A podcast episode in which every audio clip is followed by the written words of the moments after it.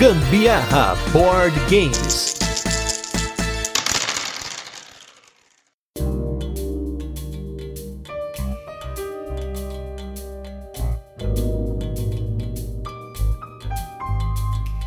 Quer conhecer um pouco mais sobre o primeiro jogo da MS Jogos que vai aparecer por aqui? Vem com a gente, que eu sou a Carol Guzmão. E eu sou o Gustavo Lopes e esse é mais um episódio do Gambiarra Board Games, o seu podcast sobre jogos de tabuleiro, que faz parte da família de podcasts Papo de Louco. E no episódio de hoje, vamos falar sobre o Chaparral e também sobre a expansão que tem nome de expansão, que é a expansão pelo Oeste. Mas antes, como de costume, a gente vai fazer aquele resuminho de como o jogo funciona, depois a gente fala das curiosidades e por fim, a nossa experiência com ele. Primeiramente, queria agradecer ao nosso mais novo apoiador, o Luciano Scheffer. Um grande abraço aí para o Luciano. E se você ainda não é apoiador do Gambiarra Board Games, não deixe de apoiar a gente lá no Catarse. E nos destaques da semana vai ser um monte de jogos, porque recentemente a gente teve duas jogas muito bacanas aí. Uma delas foi lá na Mosaicon, que foi um evento organizado pela Mosaico, e a outra a gente teve aí uma galera que jogou com a gente, que foi o Fran e a Daila do Qual é o Jogo, também teve o Rafa lá da Lost Token, tivemos aí também o Eric e a Isa lá do Turme Games e a Polly, que tá lá no Jogame. A gente vai contar um pouquinho sobre os jogos que a gente jogou lá. Então, começando pelos jogos da Mosaicon, nós tivemos três jogos lá, que foi o Obsession, o Messina 1300 1947 e o Monsters On Board. Desses três jogos, sem dúvida, para mim o destaque do destaque foi o Obsession. É um jogo que você tem uma família vitoriana na Inglaterra e você está tentando fazer eventos para conquistar toda a fama, todo o requinte, todo o status ali naquela sociedade maluca, né, que é muito voltada para as aparências. E o jogo ele segue uma série de rodadas em que você vai comprando novas formas de você fazer esses eventos e você vai usando os seus serviçais para fazer esses eventos. Eu achei o jogo muito legal, um euro médio aí mais ou menos, mas ainda assim ele tem bastante coisa que você pode fazer no jogo. A partida dele foi bem tranquila, nós jogamos em quatro pessoas com o Diego do Boards Burgers e o Renato do Tábula Quadrada, mas eu e a Carol fizemos em quatro pessoas duas horas e meia para uma primeira partida. Um jogo excelente, sem dúvida. Não vejo a hora aí da Mosaico trazer esse jogo pro Brasil. Se eu não me engano, eles vão traduzir ao pé da letra mesmo como Obsessão.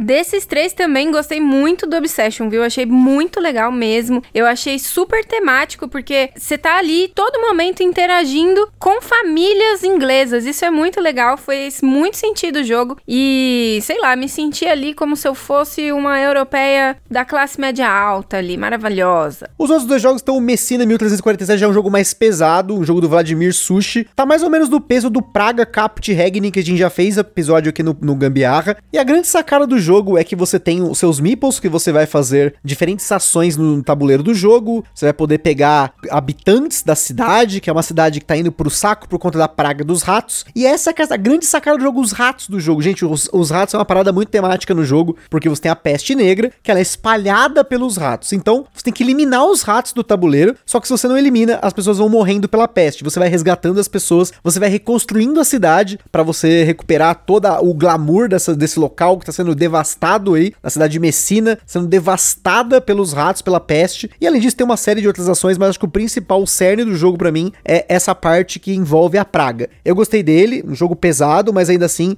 também jogamos relativamente rápido lá, foi mais ou menos duas horas e meia também. A minha primeira partida e da Carol também, tanto o Renato quanto o Diego já tinham jogado, mas ainda assim foi muito legal. Ele tem umas trilhas mais ou menos como Praga. Na verdade, assim, ele me lembrou muito Praga, assim como o Woodcrafters, né, que é o Marceneiros, que a gente não jogou, mas a gente viu explicação de como era o jogo lá na, na Mosaicon. E esses três jogos eles compartilham de várias coisas: as trilhas, as ações que elas são desmembradas em diferentes espaços do jogo. Você tem uma série de contratos que você vai cumprindo, e aí os contratos eles são de diferentes formas, que é com, eles são cumpridos nos jogos, mas ainda assim também curti pra caramba o Messina. Eu achei ele bem legal, mas bastante complexo, porque realmente tem muito tipo de ação diferente que você pode fazer. Você tem que ficar de olho nas trilhas que você e seus amiguinhos ali estão seguindo. Você precisa ficar atento aonde vai alocar exatamente seus trabalhadores e, e não só os seus trabalhadores no mapa de todo mundo ali, mas no seu tabuleiro de jogador também. Você tem que saber exatamente onde vai alocar, porque senão você acaba se complicando e não consegue pontuar tão bem. Mas com certeza é um jogo muito legal. E só fazendo um parênteses aqui, muita coincidência, hoje a gente assistiu um documentário no Netflix sobre gatos e uma das teorias que se tem aí da peste negra ter surgido é porque teve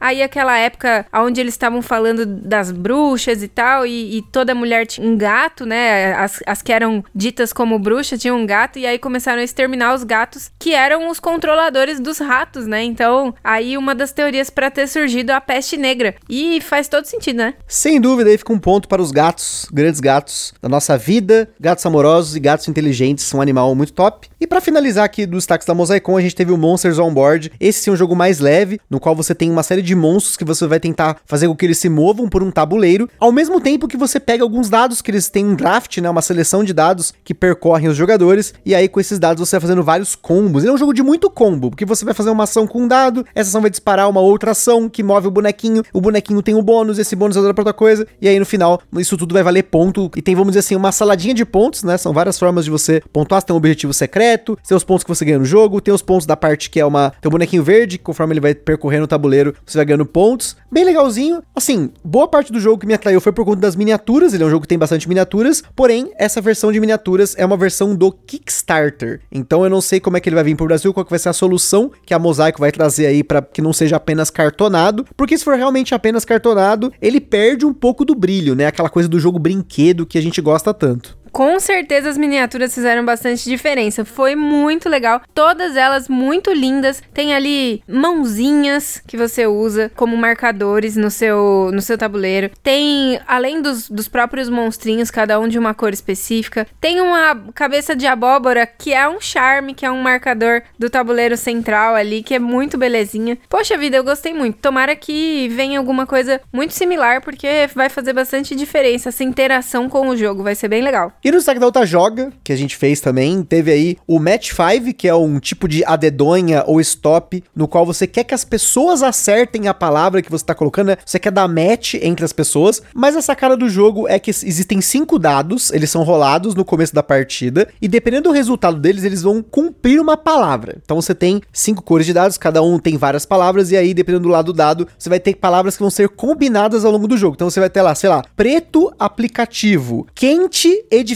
E aí por diante, aí você tem que ter o tempo lá no qual os jogadores têm que tentar colocar as palavras na sua ficha, são duas vezes que isso acontece, e aí que vem a parada, né? Que você tem que tentar utilizar palavras que você pensa que as outras pessoas também vão acertar. Tanto que no começo, acho que na, na primeira ronda, né, a primeira rodada que a gente fez, eu usei umas palavras muito únicas e não dei muitos matches. E aí na segunda eu já pontuei muito, porque eu consegui combinar palavras que outras pessoas pegaram aí. Então nesse ponto achei legal, mas é o tipo de jogo que eu, eu não teria na coleção, achei muito bom assim, a ideia dele, a brincadeira, mas provavelmente eu não iria jogar tanto quanto gostaria. Com certeza é um jogo para jogar com muita gente, assim, jogar com galera, para fazer dar risada. Eu, por exemplo, foi bem difícil essas ideias, assim, muito dentro da caixinha, onde todo mundo pode identificar a palavra. Minha cabeça vai meio longe, assim, eu começo a pensar em coisas muito maiores. E aí eu, eu, os meus ficam muito isolados ali, eu pontuo pouco, porque eu fico pensando muito grande. Não lembro qual foi uma lá que era viagem e mais alguma outra coisa. Eu sei que eu coloquei Globo de Neve. Aí todo mundo, meu Deus, por que, você foi para esse lado? Tipo, podia ser um negócio muito mais simples.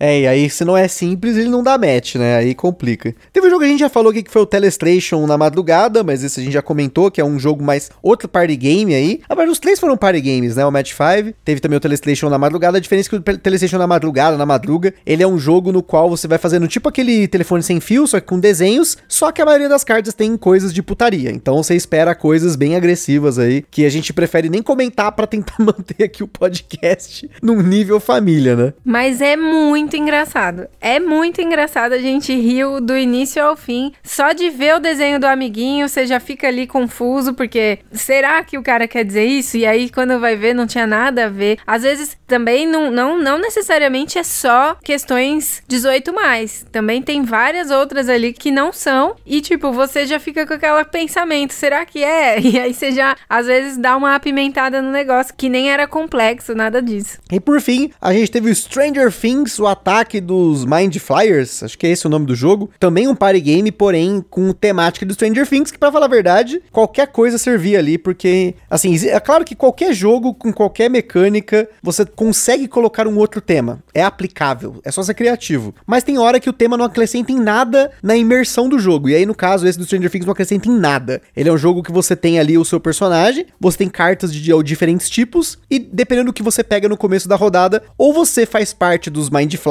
que estão infectados, ou você é um sobrevivente e você pode ser infectado na dinâmica do jogo, na qual os jogadores vão passando cartas de um lado pro outro, você vai comprando cartas e vai atribuindo essa carta para uma pessoa. Tem eventos que acontecem em cada rodada, assim, na verdade não é bem roda uma rodada, né? É, é uma grande rodada que pode acontecer vários eventos, que eles são embaralhados no deck. Jogo bem fraquinho, para falar a verdade, mas bem divertido, assim, pelo menos com o grupo que nós jogamos foi divertido, mas esse é o tipo de jogo que ele vai evocar muito algumas interações, como por exemplo, casais que vão acabar por não conhecer outras pessoas tanto, vão acabar jogando carta um pro outro, seja positiva ou seja negativa. Você vai ter a insistência porque às vezes você ataca uma pessoa de graça, entre aspas, porque faz parte do jogo, e essa pessoa vai começar a te atacar de volta. Então ele, ele cria essas interações que as pessoas têm que ter um pouquinho de maturidade para poder absorver. Ah, independente disso, eu achei super divertido. Eu acho que valeu a pena, sim, por ser tema Stranger Things, porque tá na moda. Todo mundo sabia quem eram os personagens, até brincava um pouquinho sobre, ah, esse personagem ele é assim, assim, assado, então, tipo, vou fazer isso com você porque eu sou tal personagem que não vai com a cara desse outro, sabe? Coisas assim. E aí eu acho que a gente levou numa boa. Foi muito legal, foi muito engraçado. No final, quando os Mind Flyers se revelavam, aí a gente, caramba, não acredito que era você. Mas muito legal, eu achei super interessante. A única coisa é que você tem que realmente jogar na honestidade, porque se você não joga na honestidade, você ali sendo um sobrevivente, né, tem que você o sobrevivente é quem tem que ser honesto no caso, porque tem cartas ali que um sobrevivente não pode jogar se ele não for infectado,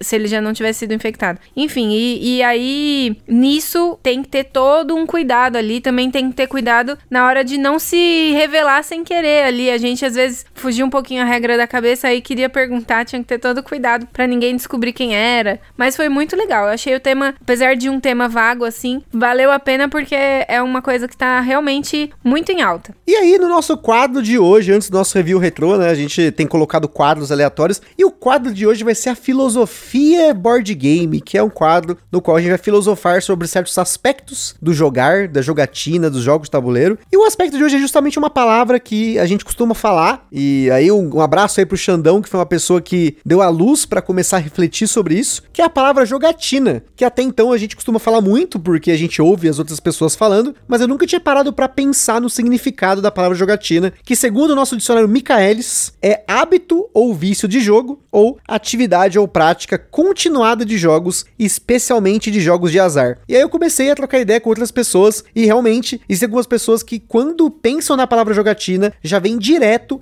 coisa do azar, da jogatina de, de apostas, de cassino, de boteco. Ah, vou fazer uma jogatina lá no boteco hoje, aquela coisa de ficar apostando. E aí, eu tenho refletido um pouco sobre isso, e até num dos livros que eu li recentemente, que foi o, o Ludificador, que é um livro do Vince Vader, que ele é um cara que ele, além de designer de jogos de tabuleiro, ele tem um, um blog que chama Game Analytics, e nesse blog, nesses livros dele, ele fala a palavra joga ao invés da palavra jogatina. Então, quando ele descreve uma joga, seria o que hoje a gente comenta como jogatina, né? O ato de você fazer uma noite de jogos. E aí, eu decidi que vou tentar começar a usar mais essa palavra joga, porque a palavra jogatina já na minha cabeça se associou com essa coisa de você estar viciado no jogo, que é uma coisa que a gente não gosta, de não quer propagar, uma coisa do vício, seja de comprar, seja de jogar compulsivamente, e tendo a palavra de certa forma aí uma conotação negativa, fica aí a reflexão para vocês. É, eu acho que tudo que remete a vício, a coisa negativa, a gente precisa, né, tentar evitar ao máximo. E, e não é o que a gente quer trazer aqui pro mundo dos board games, né? Na verdade, tem que ser uma coisa saudável, uma coisa sadia para todos. Então, acho que joga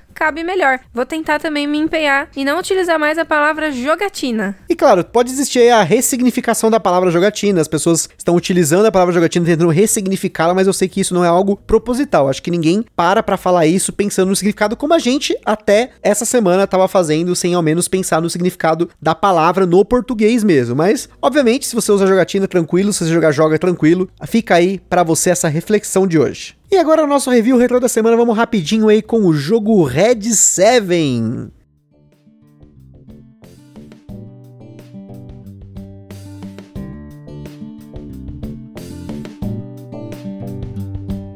Red 7 foi tema do nosso episódio número 103, um jogo da Paper Games do designer Carl Schudick combinado com Chris Cieslik, um jogo que eu gostei muito, tranquilo de jogar, porém com uma coisa muito cabeça, porque você tem que terminar o seu turno ganhando. Você tem que estar tá sempre ganhando no final do seu turno, e para isso você tem cartas que elas servem para adicionar aos números que você está jogando na mesa, ou você adiciona ela no centro da mesa para você mudar a regra de que, que tá ganhando naquela rodada, vamos dizer assim, e aí passa para o próximo, que ele vai, ele vai ter que se manter ganhando, ou ele vai ter que mudar a regra, ou jogar cartas e assim por diante. Um jogo genial, com pouquíssimos componentes, rápido de jogar se você jogar os modos mais básicos dele, até o avançado pode ser rápido, só o modo de pontos lá, que ele é um pouco demorado, mas fica a dica para vocês ouvirem aí esse cast excelente que a gente fez lá atrás. Esse é um jogo muito bom, um jogo para os egocêntricos, umbigo do mundo. Você tem que estar ali sempre ganhando. Eu adoro, acho muito bom. É um jogo onde a gente tem que estar tá ali realmente focado com todas as cartas que você tem e com o que cada um dos números ali podem fazer, porque os números eles têm ações diferentes. E isso daí você tem que estar tá sempre muito atento. Muito bom. É um jogo da Paper que eu curto demais. E agora vamos com o nosso jogo da semana, que é um jogo BR do designer Marcos Macri, que é o Chaparral.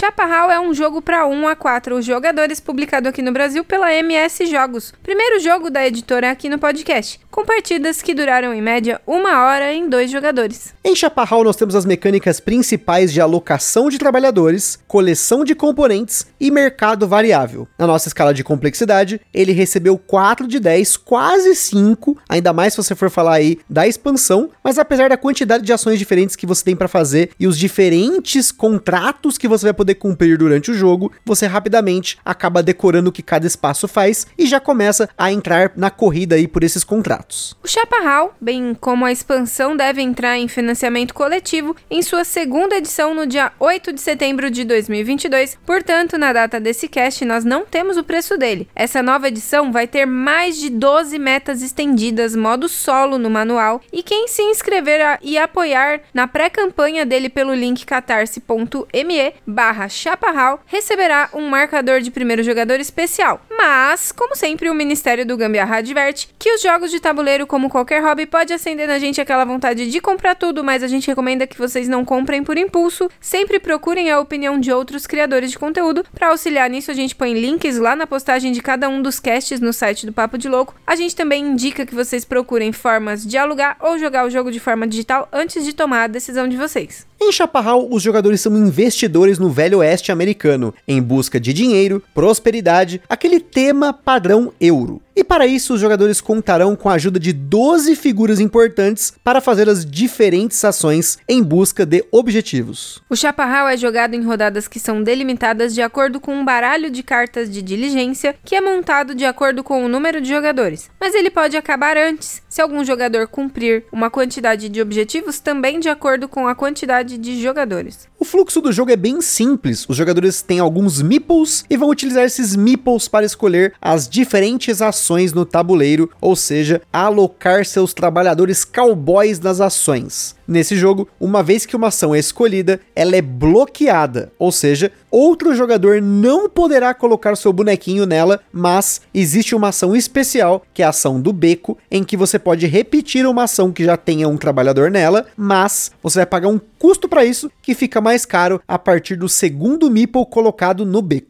Quando os jogadores colocam seus meeples nas ações, eles precisam pensar não apenas no que a ação faz, mas no possível bônus que essa ação tem, já que no começo de cada rodada, quatro das 12 ações recebem uma ficha de bônus, além da influência que vão poder colocar no tabuleiro a depender dos personagens escolhidos. Isso porque cada personagem, além da sua ação, ele possui dois números, que são regiões do tabuleiro, no qual você vai poder colocar um dos seus 12 discos de influência. Essa influência serve para diferentes objetivos, mas também para uma ação específica de compra dessas localidades do tabuleiro, que é o personagem tabelião. E esses locais podem gerar renda com uma outra ação do jogo, que é o banqueiro. Além disso, cada rodada também tem um evento que influencia as diferentes ações do jogo, geralmente de forma negativa. Além da carta de diligência da rodada, que pode ser pega pelo que vai fornecer ao jogador pelos recursos dela, mas ela também orienta onde vão entrar as fichas de bônus de ações. Como sempre, a gente não vai entrar nos detalhes da regra, mas falando dos personagens, como a gente já citou, são 12. O xerife influencia quem vai ser o próximo jogador inicial em 3 e 4 jogadores, ou ele vai dar dinheiro em 2 jogadores. Mas o poder dele é você pegar o baralho de eventos, pegar as três primeiras cartas e poder manipular se elas vão continuar no topo do deck ou vão pro fundo. No prefeito, você pega a carta de diligência da rodada para você, já no banqueiro você recebe renda em dinheiro. O fazendeiro te permite comprar uma ou duas fazendas que te dão um recurso na hora e você pode usá-las na ação do comerciante para ganhar dinheiro no mercado variável. Esse mercado permite que você faça até duas vendas diferentes e os demais jogadores uma só. Porém, a sacada aqui é que cada vez que você vende, o mercado diminui o valor das mercadorias ou até bloqueia aquela mercadoria na rodada. As fazendas inicialmente possuem índios e você vai precisar retirá-los das fazendas para poder lucrar mais, pois caso você tenha uma fazenda e ela tenha índios, o preço da mercadoria da fazenda diminui. O chefe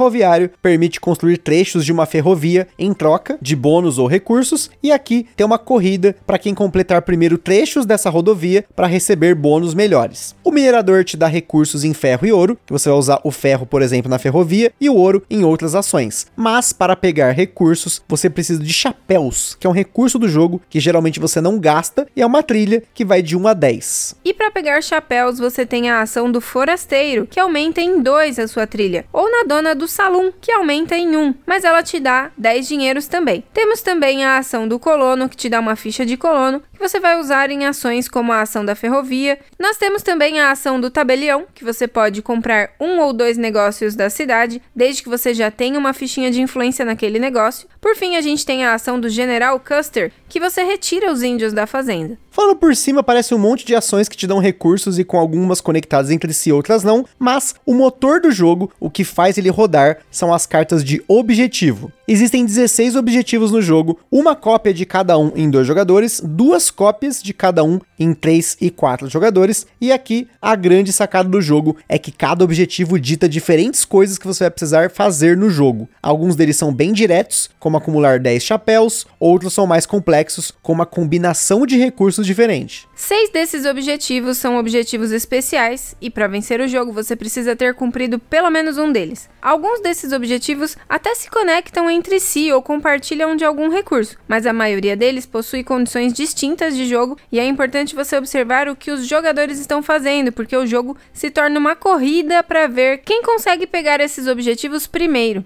Como a dinâmica de contratos pode parecer estranha para quem está acostumado com quem ganha quem tem mais ponto, uma forma de se pensar aqui é que cada contrato vale um ponto e em dois e três jogadores você precisa de sete pontos, enquanto em quatro você precisa de seis pontos. Como comentamos, o jogo termina de duas formas possíveis. Caso o baralho de diligência se esgote, ou seja, o jogo foi até a última rodada, quem tem mais objetivos ganha então, mas desde que esse jogador tenha um objetivo especial. Ou caso um jogador tenha conseguido a quantidade de objetivos de acordo com o número de jogadores. Em caso de empate, vence quem fez mais objetivos especiais, senão quem tem a maior fortuna, que é calculada pelo dinheiro do jogador, valor de compra dos negócios da cidade que ele é dono e o valor de compra das fazendas. Caso alguma das fazendas tenha índios, 10 dinheiros devem ser deduzidos do valor total da fazenda. E antes da gente continuar, queria comentar sobre o nosso parceiro do primeiro lugar, a Astros BG, essa empresa maravilhosa que faz overlays, faz playmats, faz muita coisa bacana para seu jogo de tabuleiro. E se você não conhece, entra lá no site www.sorosbg.com.br.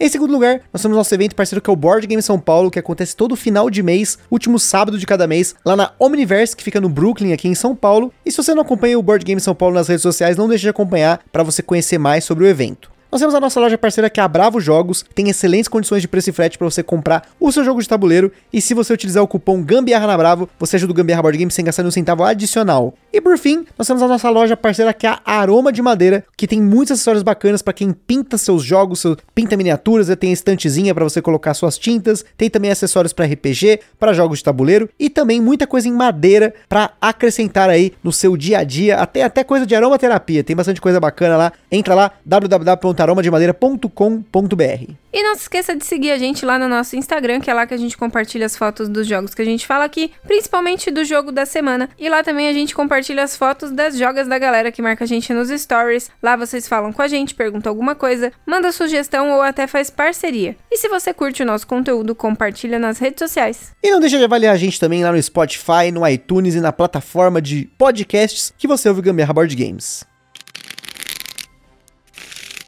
Antes de entrarmos para falar um pouco mais sobre o Chaparral, é importante a gente mencionar aqui a expansão pelo Oeste. Com essa expansão são adicionadas quatro novos personagens especiais ao jogo que são o Governador, o Reverendo, a Professora e o Agente Funerário. Cada jogador recebe um Meeple adicional para colocar em uma dessas ações após terem escolhido as ações do jogo base. Cada personagem especial pode dar um bônus para uma de três ações. Por exemplo, o governador dá um bônus para a ação do xerife, ou para a ação do prefeito, ou para a do banqueiro. Olhando para o tabuleiro é bem fácil de você localizar, pois cada personagem especial é responsável por três ações que estão agrupadas em quadrantes: três no canto superior direito, três no canto superior esquerdo, três no inferior esquerdo, três no inferior direito. Além disso, com essa expansão, o chefe ferroviário pode ser usado para construir a estação ferroviária, que é uma área nova no tabuleiro com 4 por 3 peças, totalizando 12 peças, que você vai gastar ferro, mas principalmente um recurso novo do jogo, que é a madeira, que pode ser obtida através da ação do minerador, que agora também vai te fornecer madeira, ou também quando você comprar fazendas. A expansão também adiciona construções, que são negócios que você pode construir pagando diferentes recursos, enquanto você tem um trabalhador alocado em um dos personagens especiais novos. Essas construções têm desconto no valor, caso você já seja dono de uma outra construção o que forma mais combos no jogo. Por fim, ela adiciona mais objetivos, que aumenta aí bastante a variedade do jogo no que você vai poder fazer. Outro ponto importante é que em dois jogadores, além dos quatro trabalhadores que você tem para escolher ações, cinco com a expansão, você recebe mais dois trabalhadores para bloquear as ações do tabuleiro do jogo base e também na sua jogada você pode escolher uma ação da expansão para bloquear. Agora aí falando um pouco sobre o Chaparral, ele foi lançado em sua primeira edição em 2016 pela MS Jogos, selo editorial aí do autor Marcos Macri, que já participou aqui do podcast lá atrás, no nosso turno de comentários número 12, em que a gente falou um pouquinho sobre os bastidores do game design, e aí o Macri comenta como ele começou lá em 2012 com o Gran Circo e segue até hoje fazendo novas edições de seus jogos e publicando novos jogos também, como o caso do jogo Enguis, que é o décimo jogo da MS Jogos, foi anunciado recentemente recentemente na data desse cast. A maioria dos jogos do Macri foram publicados de forma independente, seja em uma tiragem reduzida ou sob demanda, ou por financiamento coletivo, como é o caso do Dogs Card Game e das edições recentes do Jester e do Xingu. Inclusive, como sempre em jogos de designers nacional, a gente trouxe aqui o Macri para falar um pouquinho sobre o Chaparral. Confere aí. Saudações aos nossos ouvintes. Então vamos lá. O Chaparral, pessoal, ele nasceu de uma situação que eu vivi na minha infância e adolescência. Eu assistia frequentemente com meu pai a séries ambientadas no Velho Oeste, lá na TV Record. Então eu me lembro bem de três delas: Bonanza, Os Pioneiros e o James West. E eu perdi a conta de quantos episódios ao lado do meu pai eu assisti dessas séries todas. Então, ele foi o responsável por despertar em mim esta, este fascínio, né? Essa admiração, esse, esse apreço pela temática do Velho Oeste. E eu até hoje assisto filmes com essa temática, eu tô sempre procurando filmes, né, ambientados no Velho Oeste, nos streamings aí. Então eu gosto muito do tema e acabei naturalmente trazendo o tema para o jogo de tabuleiro, né, no ano de 2015, quando eu desenvolvi o Chaparral. E ele foi lançado em 16 a primeira edição. Uma tiragem de 500 cópias, inclusive, que esgotou rapidamente após a tiragem. E o Chaparral é, me pergunta, mas por que, que ele foi feito é, com cartas de objetivos e não trilha de pontos? É porque ele sucedeu o Jester. E o Jester, quem conhece, né, foi premiado em 2015 pela Ludopédia, ele, é, você verifica o vencedor no final da partida através de uma série, de um conjunto de itens de pontuação. Então você leva ali uns dois minutinhos para identificar quem venceu a partida, né, no caso do Jester. E com o Chaparral não, é exatamente o, o contrário disso. Você, a partida acaba, a gente bate o olho na mesa, verifica as cartas de objetivos, né, quem possui a maior quantidade, e assim a gente identifica o vencedor. É rápido, direto, muito simples e fácil. Então eu queria que ele tivesse essa característica e por isso ele foi feito dessa forma, né, para diferenciá-lo do jogo anterior, que foi o Jester. Então, agora nessa segunda edição, que entra em financiamento coletivo pelo Catarse no dia 8 de setembro, nós temos aí mais de 12 metas estendidas, né, que foram planejadas cuidadosamente na campanha. Nós temos mini expansões dentro desse conjunto de metas. Essas mini expansões farão parte do kit upgrade, que é direcionado às, às pessoas que já têm a primeira edição. Teremos um add-on, que é com é, Meeples Cowboys e moedas de madeira, e o modo solo, que foi desenvolvido para a segunda edição edição, mas é compatível com a primeira. E tanto é que o manual já foi disponibilizado para download na Ludopédia já há algumas semanas. Então quem tem a primeira edição já teve a oportunidade de baixar o manual, pode baixá-lo e jogar o modo solo, porque ele não tem nenhum componente adicional. E seguindo o mesmo padrão dos jogos anteriores, nós reeditamos, né? O Xingu e o Jester também tem modo solo nessa mesma pegada. Então são essas as características do Chaparral. A pré-campanha já está ativa, né? Quem se inscreve e apoia o Chaparral ganha a estrela do xerife, que é o nosso brinde da pré-campanha. Ele será produzido pela Ludens Lab, do grupo Ludens Spirit, nossos parceiros aí já há alguns anos, e será entregue em dezembro deste ano. Então, o Chaparral, ele encerra um ciclo de reedições. Quando nós fizemos as nossas pesquisas de mercado, nós identificamos demandas para Jester, Xingu e Chaparral os três jogos que tinham maior demanda para serem reimpressos. Então, já fizemos isso com o Jester o ano passado, este ano com o Xingu, que também já foi entregue, e agora o Chaparral fechando o ciclo para ser entregue em dezembro deste ano. Então, para finalizar aqui os comentários, eu diria para vocês, se tiverem a oportunidade, experimentem Chaparral com a expansão. A expansão do Chaparral me trouxe uma satisfação muito grande ao desenvolvê-la, porque ela deixa o jogo muito robusto e numa pegada muito interessante. Ela não aumenta demais a complexidade, mas amplia significativamente o leque de possibilidades estratégicas do jogo. Combos dos personagens novos com os personagens do jogo base. Então eu acredito que a expansão traz realmente uma. Ela faz com que o jogo cresça e suba alguns degraus em termos de rejogabilidade, tá? Então essa é a minha dica para vocês. Experimentem Chaparral com a expansão pelo Oeste. Então é isso. Muito obrigado a todos. Um grande abraço e até a próxima. Como o jogo possui cartas, temos que falar de sleeves. No jogo base são 53 tamanho quimera, 57,5 por 89, incluindo aqui os objetivos, diligências e eventos. Essas aqui é bacana eslivar. E mais 16 cartas mini euro tamanho 41 por 63, que são as fazendas. Já com a expansão vem mais 8 cartas mini euro, que são as construções, e mais 16 cartas de objetivo, duas cópias de cada objetivo tamanho quimera. Agora falando um pouquinho sobre a experiência com o jogo, a gente jogou ele apenas em dois jogadores, tanto com a expansão quanto sem a expansão. Em primeiro lugar, eu acho que a expansão ela brilha muito. Como a gente teve acesso à expansão, a gente só jogou depois da primeira partida apenas com ela, porque ela acrescenta muito no jogo, principalmente os objetivos.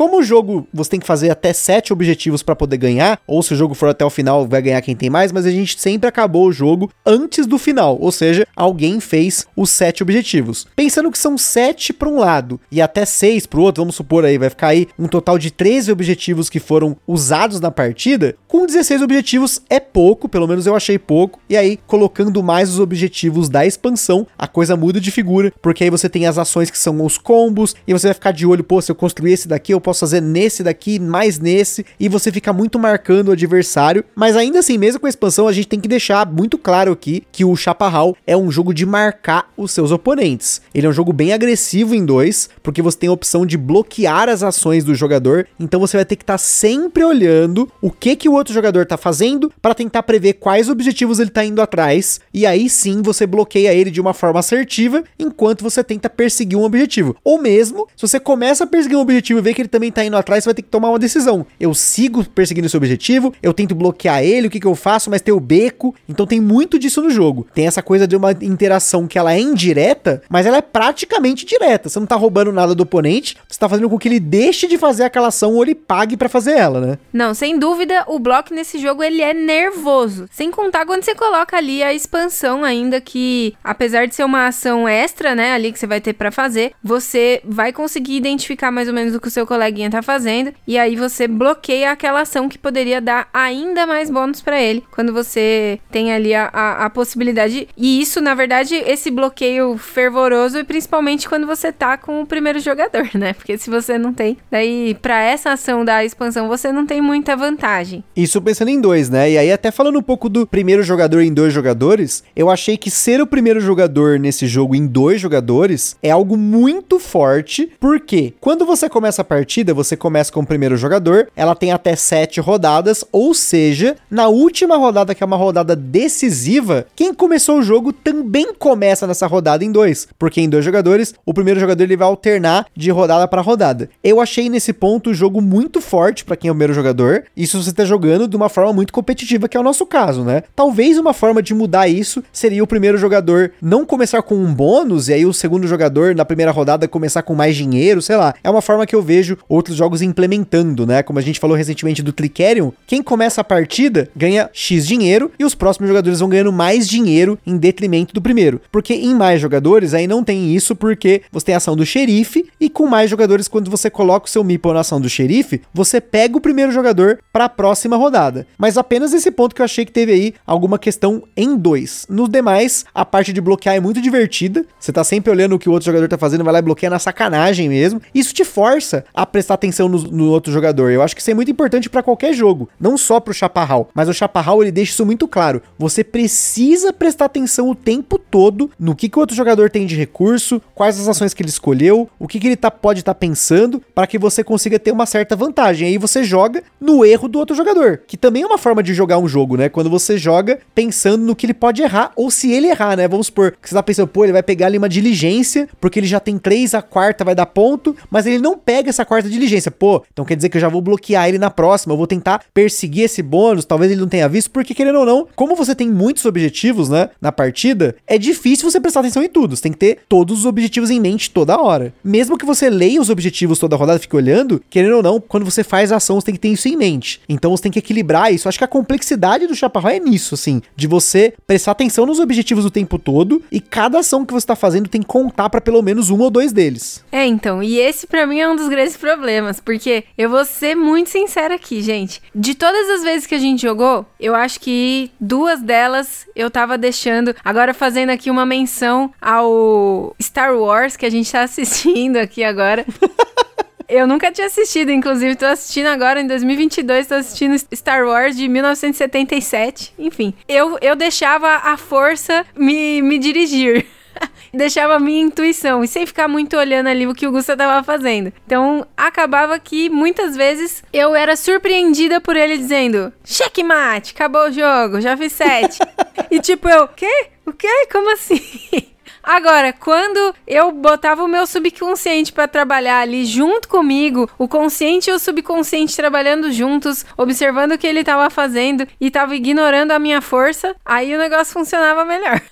Esse negócio de botar a força para trabalhar no intuitivo não deu certo, não. E, gente, isso é importantíssimo, gente. Isso é importantíssimo, porque ele é um jogo de informação aberta. Exceto pelos eventos e as diligências, que cada rodada abre uma nova carta, todo o restante do jogo é informação aberta. Então você sabe o que, que o outro jogador tem, você sabe para onde ele tá indo, você sabe o que, que vai ser o resultado das ações dele. Então você tem que ficar esperto nisso o tempo todo. A menos, acho que a única forma de você ter um, vamos dizer assim, uma informação secreta é quando quando você coloca o seu trabalhador no beco, porque aí você não sabe para onde que aquele jogador tá indo, né? Você não tem como prever isso. Na verdade, você até tem, você, pô, ele, ele pode estar tá indo para essas ações, mas é muitas possibilidades que ele tem quando ele aloca ali o personagem dele no beco. Agora, falando aqui sobre a produção do jogo, é uma produção ok, pelo menos a gente tem a primeira edição aqui do jogo. Não sei como é que vai ser a segunda, se ela vai ter alguma diferença na produção. Como até o Macri falou, ela vai ser produzida em parceria com a Ludens Spirit, que tem cada vez mais melhorado os componentes dos jogos que eles estão produzindo. Falando um pouquinho do manual, eu até comentei com o próprio autor que eu achei que o manual foi muito bem escrito. A única coisa que eu achei que ficou faltando é alguma nota histórica, especialmente sobre os índios, que ele fala ali Apaches, porque no manual ele cita Apache como um termo genérico genérico pro índio, mas na verdade, pensando no General Custer e na história dos Estados Unidos, não necessariamente esses índios que estão sendo colocados ali podem ser Apaches, eles podem ser Sioux, eles podem ser Cheyennes, eles podem ser outros índios que eu acabei pesquisando por curiosidade. Mas eu acho que no, no próprio manual poderia ser colocado alguma nota explicando um pouco da história da época, sobre o ambiente que você tá vivendo ali, porque por mais que o tema seja algo um pouco solto no jogo, ele não, de novo, ele não acrescenta tanto pro jogo, poderia ser outra coisa, apesar do Macri ter comentado comentado aí no áudio que ele fez a ideia do, do tema inspirada nos filmes de faroeste. Eu acho que muitas vezes nem os filmes de faroeste representam tão bem o que era, na verdade, a história americana no sentido aí dos índios, dessa época em si. Então, eu acho que uma notinha histórica ali no manual faltou, mas de resto, eu acho que o manual, em relação à regra em si, ele é muito bem explicado, a gente aprendeu ele com muita tranquilidade. Tem a regra do modo solo que eu já li também, tá super tranquila. E a expansão também, que a gente nem chegou a ver vídeo nem nada da expansão, a gente colou lendo ali na sequência, tá muito bem explicado. O manual do Macri, ele lembrou muitos manuais da Aleia, da Ravensburger, né? Que são manuais que você tem a regra do lado esquerdo da página e aí tem uma coluna no lado direito dela em que ele resume a regra. Então, mesmo que você tenha ficado muito tempo sem jogar o jogo, se você ler essa coluna de regras, facilmente você vai lembrar, pô, isso aqui é isso, é um resuminho. Eu, como explicador aqui de casa, quando a gente jogou o jogo várias vezes, até mesmo jogando com a expansão, eu rapidamente olhava naquela coluna e lembrava, pô, isso aqui tem que fazer no setup, isso aqui é o resumo dessa ação. Mas, assim, querendo ou não, é um jogo que rapidamente você lembra das regras né? Pelo menos a gente, como jogou várias vezes, rapidamente a gente pegou o que cada ação fazia e já decorou. É, a iconografia é simples, não tem nada assim que deixou a gente confuso. Realmente, quando o Gusta explicou para mim o jogo, foi assim, tranquilo desenvolver, desenrolar ele facilmente mesmo aqui. Nenhum problema mesmo. É um jogo que ele é de regras simples, apesar de você ter que trabalhar bastante ali para bloquear, para poder cumprir ali seus contratos. Ele é um jogo de regras muito simples. Então é isso aí, pessoal, a gente fica aí por mais um jogo brasileiro aqui no podcast. O Chaparral que tá entrando em financiamento coletivo em 8 de setembro de 2022. Não sei quando que você tá ouvindo esse cast, mas ele esteve ou está ou estará no financiamento coletivo lá no E aí fica a dica para você conhecer o jogo. Como sempre, como é um jogo que ainda vai entrar para o financiamento coletivo, muitas coisas podem mudar até lá. Ele pode ter regras que foram modificadas, ele pode ter mini expansões que vão entrar, tem as metas estendidas, pode ser meta de expansão, pode ser meta meta de componente. Então muita coisa pode mudar até lá, então a gente sempre indica que você procure saber sobre o jogo, sobre a edição do jogo vigente que aí está no mercado. Então é isso aí, pessoal. Aquele forte abraço e até a próxima. E é isso aí, Faroesters. É nós. Falou, beijo, tchau.